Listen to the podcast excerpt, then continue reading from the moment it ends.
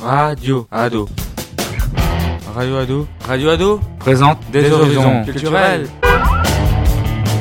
Bonjour, vous êtes sur euh, Radio Ado, euh, dans les locaux euh, Radio Rennes. Donc on va euh, interviewer. Gabriel Aubert. Alors, euh, depuis euh, quand cette radio existe-t-elle Depuis le mois de juin 1981. Euh, Quelle est sa fréquence Alors, 100.8.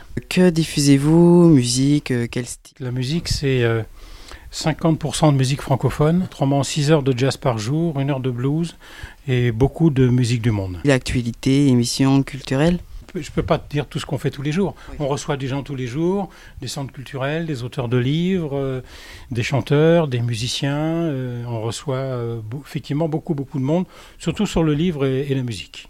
Voilà, puis, puis alors les infos loisirs et les infos euh, spectacles qui sont euh, diffusés tous les jours. Euh, Quels sont vos horaires de diffusion 24 heures sur 24. Diffusez-vous en direct De- euh, alors en direct, c'est de 9h à 14h et de 17h à 22h.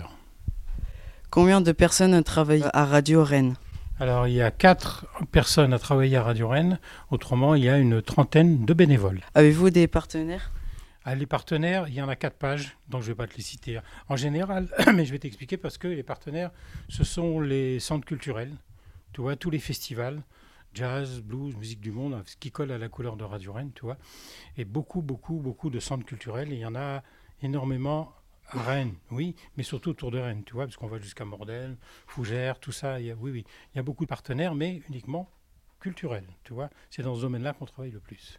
Merci beaucoup. Radio Ado. Radio Ado. Radio Ado. présente Des, horizons, culturels.